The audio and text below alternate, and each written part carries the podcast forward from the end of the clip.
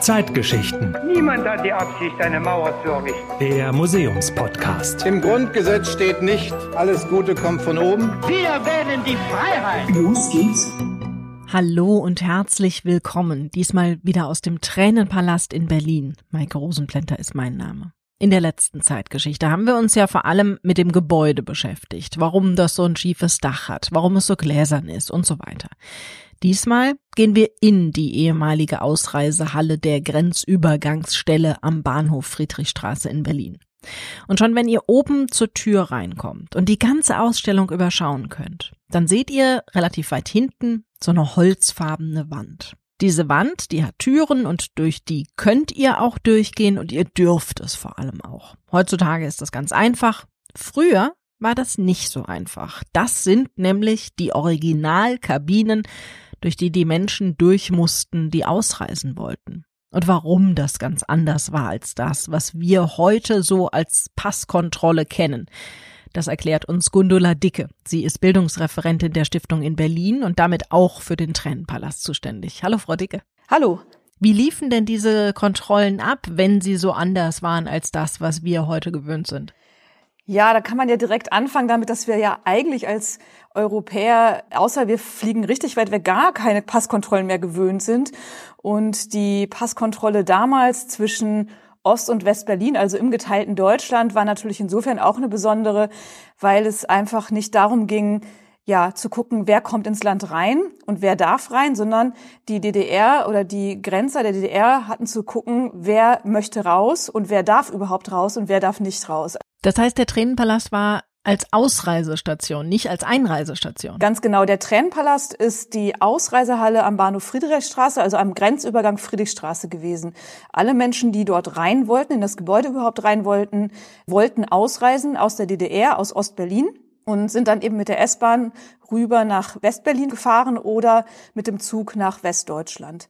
Und äh, bevor man also zur Passkontrolle kam, musste man schon vor dem Tränenpalast oder am Eingang des Tränenpalastes die erste Vorkontrolle über sich ergehen lassen, wo also schon mal kontrolliert wurde, habe ich überhaupt die Papiere, die ich brauche, um auszureisen und darf ich überhaupt grundsätzlich ausreisen.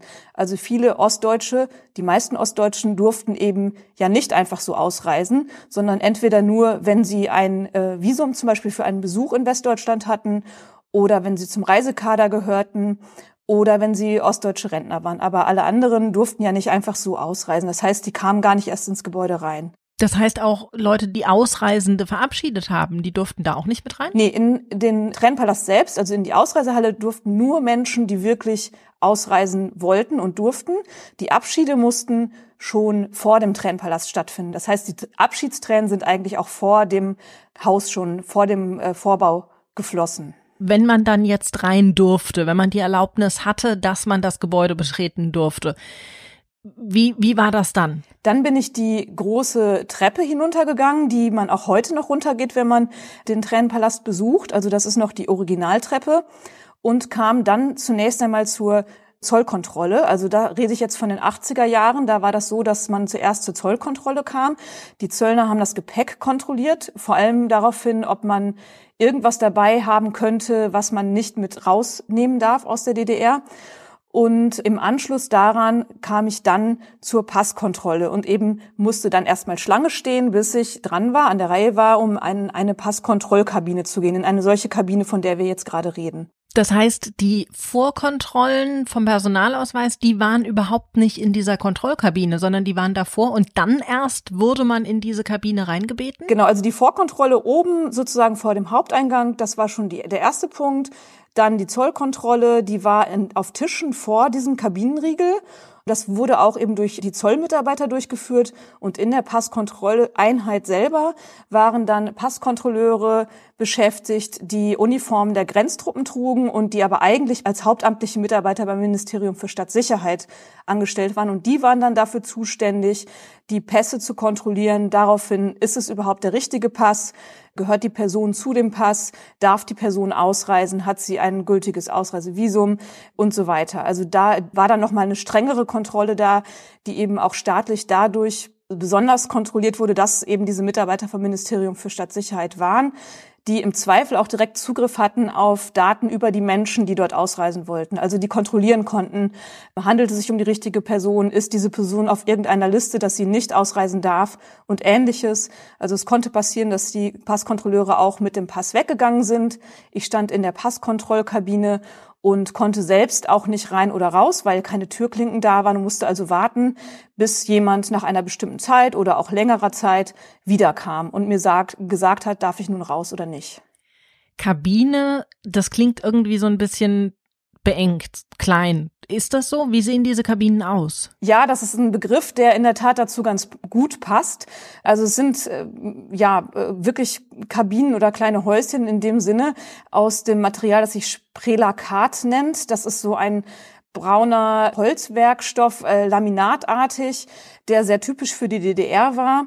Und in diesem ähm, ja, Sprelakat sind diese Passkontrollkabinen erstellt worden. Auf der linken Seite gab es einen kleinen Teil, der abgeschlossen war, in dem die Passkontrolleure saßen, hinter einer Glasscheibe, erhöht für die Reisenden. Also das heißt, sie haben leicht von oben auf einen hinuntergeschaut. Und äh, sie hatten dort ein Telefon und sie hatten auch einen Summer dort, den sie bedienen konnten, nämlich um dann die Reisenden durchzulassen oder auch nicht, also die Tür zu öffnen. Und der Durchgang für die Reisenden war wirklich sehr eng, also vielleicht, man muss sich das so vorstellen, anderthalb Meter lang, vielleicht zwei Meter lang und 50 Zentimeter circa breit, also ein recht enger Gang. Ich guckte also leicht hoch zu den Passkontrolleuren, zu dem Tresen. Hinter mir oben war ein Spiegel angebracht, so dass die Kontrolleure auch immer mich von hinten sehen konnten, ob ich dort irgendwas verstecke hinterm Rücken oder was auch immer. Und eben diese Kabine selber hatte keine Türklinken. Also ich war dann wirklich, wenn beide Türen zu waren, die vom Eingang und die vom Ausgang, war ich dort erstmal drin und darauf angewiesen, dass die Passkontrolleure mich durchlassen. Das erzeugte ein Gefühl auch der Enge und der Beklemmung bei vielen Reisenden. Genau, wenn ich mir das so vorstelle, in so einem engen Raum zu stehen vor jemandem, der auch erhöht ist und auf mich herabschaut und mich von allen Seiten betrachten muss. Das muss doch gruselig gewesen sein da drin, oder? Ja, also wenn wir heute Besucherinnen und Besucher da haben, die auch dort wieder reingehen und sich erinnern, wie sie selber in den 80er Jahren gereist sind, meistens in den 80er Jahren, da sind zum Beispiel sehr viele Westdeutsche, die auf Klassenfahrt zu Besuch in Ostberlin waren und hinterher dort ausgereist sind. Also wir haben sehr viele Besucher, die sich noch erinnern. Dann stehen die in dieser Kabine und sagen, jetzt auf einmal erinnere ich mich wieder genau an die Situation von damals. Und das wird, glaube ich, sehr stark ausgelöst durch diese räumliche Enge und durch diese, ja, diesen Raum, der einen so eng umgibt, dass das einfach nochmal eine physische Form von Erfahrung ist, die sich wiederholt.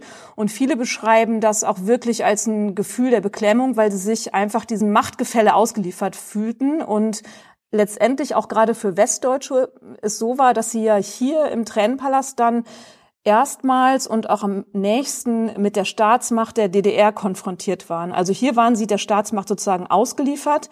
Auch wenn sie sicher sein konnten, dass sie irgendwann rauskommen, war das eben das Gefühl, ich kann jetzt gerade nicht selber bestimmen, ob ich weitergehe oder nicht. Und ansonsten, wenn Sie in Ostberlin unterwegs waren oder in der DDR und Freunde besucht haben oder einfach nur eine touristische Reise gemacht haben, haben Sie ja gar nicht so viel mit der Staatsmacht, also mit wirklich Menschen in Uniform zu tun gehabt.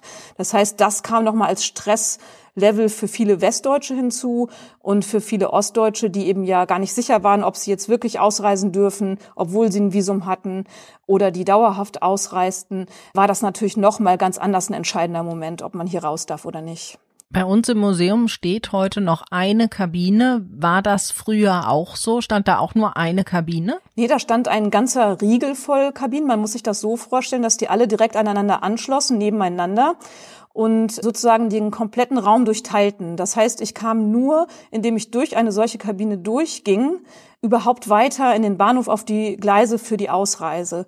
Und das heißt also, wenn die Tür nicht aufging für mich, dann kam ich auch nicht weiter. Wir haben das heute so, wir haben eben nur noch diese eine Passkontrollkabine übrig vom Bahnhof Friedrichstraße und wir haben den Rest der Kabinen, diesen Riegel angedeutet durch Sprelakatwände, die so eine Art Anmutung des Raumes äh, wiederherstellen sollen, damit man sich überhaupt vorstellen kann, wie dieser Raum damals durchteilt war. Aber das ist schon noch eine Originalkabine. Die ist original vom Bahnhof Friedrichstraße. Wir können nicht ganz sicher sagen, ob sie am Bahnhof selbst, also im Bahnhof für die Einreise oder im Tränenpalast für die Ausreise genutzt wurde. Aber sie ist vom Bahnhof Friedrichstraße und hat lange im Haus der Geschichte in Bonn gestanden und ist dann mit der Eröffnung des Tränenpalastes als Museum und Ort der Erinnerung wieder in den Tränenpalast zurückgekehrt. Wie war das eigentlich, wenn man dann durch diese Kabine durch war? War man dann direkt im Westen? Nee, der ganze Bahnhof Friedrichstraße liegt ja in Ostberlin. Das heißt also, wenn ich jetzt durch die Kabine durch war, musste ich durch einen Gang, der kein Tageslicht hatte, hinüber in den Bahnhof und dann durch noch ein Gewirr von Gängen rüber auf das passende Gleis, um die S-Bahn oder den Regionalzug oder die U-Bahn nach West-Berlin zu bekommen oder eben den Fernzug in die Bundesrepublik. Und erst in dem Moment, wo diese Züge losgefahren waren und dann ungefähr auf Höhe des heutigen Hauptbahnhofs, also des damaligen Lehrter Bahnhofs, der nicht mehr in Betrieb war, dort war dann ja die Grenze, also erst über der Spree hinweg. Das heißt also erst, wenn ich im Zug saß und sicher war, dass er ankam, letztendlich dann am Bahnhof Zoo, dann konnte ich auch sicher sein, dass ich angekommen war. Wenn ich Sie richtig verstanden habe, gab es im Grunde verschiedene Menschentypen, die im Tränenpalast kontrolliert haben. Ganz normale Zöllner, aber eben auch Mitarbeiter der Staatssicherheit, auch Polizisten. Ja, insgesamt war die Präsenz der Staatsorgane sehr hoch am Bahnhof Friedrichstraße. Es gab eben diese Zollkontrolleure, es gab Passkontrolleure und es gab Grenztruppen, die auch bewaffnet auf den Bahnsteigen patrouillierten und auch oben oberhalb der Bahnsteige auf einer auf einem kleinen Gang äh, patrouillierten, die auch Spürhunde hatten, um nochmal Züge ähm, abzusuchen auf Menschen, die sich möglicherweise in den Zügen oder unter den Zügen versteckt haben, um zu fliehen. Also die Präsenz von Staatsorganen am Bahnhof Friedrichstraße war wirklich sehr groß, um eben Fluchten zu verhindern. Aber war das denn nötig? Was waren das denn für Menschen, die, die da ausgereist sind? Musste man denen gegenüber eine solche Staatsgewalt zeigen? Natürlich gab es auch viele, sagen wir mal, für die, also wenn ich jetzt westdeutsche Reisende nehme oder auch Westberliner, für die das ja klar war, dass sie auch wieder zurück in den Westen wollten. Wenn ich jetzt die ostdeutschen Reisenden nehme, dann gab es sicherlich Reisekader der DDR, von denen die DDR ja vorher äh, ideologisch so überzeugt war, dass sie sie hat auch reisen lassen wenn Menschen beispielsweise in den 80ern dann zu Familienbesuchen nach Westdeutschland gefahren sind, dann war es meistens so, dass nur eine Person ein Visum bekommen hat und sozusagen als Pfand der Rest der Familie zurückbleiben musste oder sollte in der DDR, damit auch sichergestellt wird, dass eine Mutter, ein Vater auch zurückkommt zu ihren Kindern. Und äh, von daher ist es natürlich so, dass verschiedene Mittel ergriffen wurden, damit Menschen nicht aus der DDR fliehen. Aber wir haben schon auch Fluchtversuche am Bahnhof Friedrichstraße dokumentiert. Also es haben Leute versucht zu fliehen und auch einige erfolgreich. Was waren das denn für Menschen? Also Reisegruppen, hatten Sie gesagt, Familien, die Verwandte im Westen besuchen, Rentner hatte ich rausgehört. Ja, also man kann unterscheiden zwischen eben den Westberlinern, die beispielsweise fast täglich oder sehr routiniert auch nach Ostberlin gefahren sind, um äh, Freunde zu besuchen, etwas einzukaufen im Intershop Shop oder ähnliches und wieder zurückgefahren sind. Dann haben wir Westdeutsche, die Besuchsreisen gemacht haben und wieder zurückgefahren sind oder auch Tagesbesuche eben von einer Klassenfahrt in Westberlin einen Tag nach Ostberlin auch gefahren sind. Und dann habe ich auf der ostdeutschen Seite eben ja Rentnerinnen und Rentner, Reisekader und dann auch Menschen, die einen Antrag auf eine dauerhafte Ausreise aus der DDR gestellt hatten und den meistens nach jahrelangem Warten genehmigt bekommen haben. Intershop haben Sie gerade gesagt. Was war das?